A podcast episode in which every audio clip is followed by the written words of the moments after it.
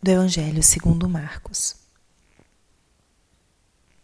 Naquele tempo, Jesus tomou consigo Pedro, Tiago e João e os levou sozinhos a um lugar à parte sobre uma alta montanha. E transfigurou-se diante deles. Suas roupas ficaram brilhantes e tão brancas como nenhuma lavadeira sobre a terra poderia alvejar.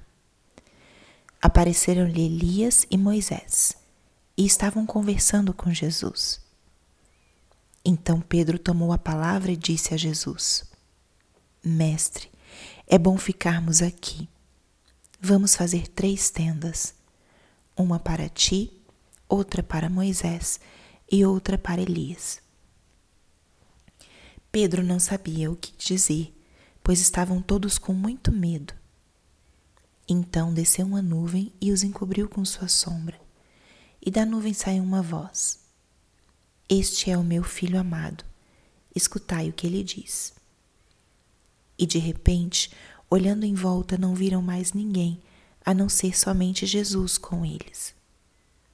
Ao descerem da montanha, Jesus ordenou que não contassem a ninguém o que tinham visto, até que o filho do homem tivesse ressuscitado dos mortos.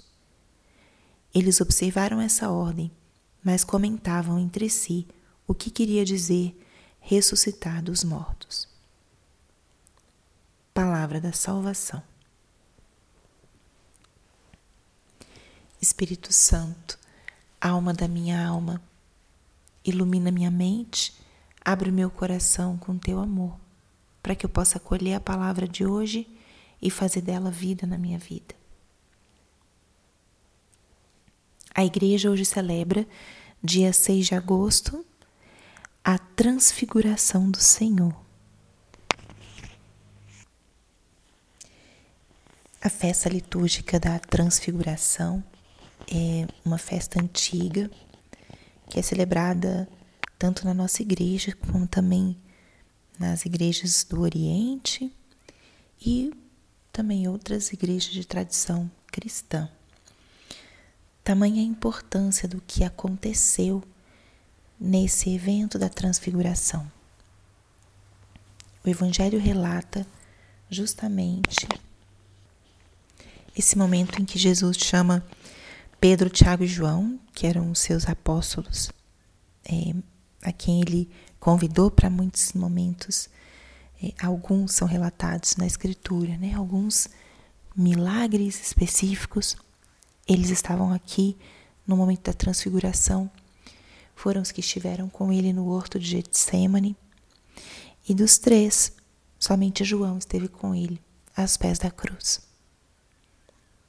O que seria de tão importante que o Senhor chamaria esses três para acompanhá-lo? Primeiro, ele subiu ao monte para orar. E nessa semana, a palavra do dia tem nos levado a algumas reflexões sobre a nossa oração. Jesus sobe ao monte para orar e leva os três apóstolos. Subir a montanha é esse símbolo do lugar de encontro com Deus. E acontece que, estando eles lá, Jesus se transfigura diante deles. As suas roupas ficam brilhantes, tão brancas como nenhuma lavadora, lavadeira, poderia alvejar. E Jesus, transfigurado, não está sozinho. Aparecem Moisés e Elias, representando aqui a lei e os profetas. Jesus dialoga com esses dois e, ao mesmo tempo, revela a sua divindade, revela a sua glória. E podemos hoje fazer simplesmente uma contemplação. Coloca-te dentro dessa cena. Imagine que você é um quarto apóstolo que foi também com eles, subiu ao monte com eles. E observa, observa Jesus que de repente se levanta transfigurado com as roupas e o rosto brilhantes e conversando com Moisés e Elias. Observe os gestos, a presença. Pedro, na sua impulsividade, diz: Senhor, façamos aqui três tendas. Não querem ir embora, não querem sair daquele momento de glória.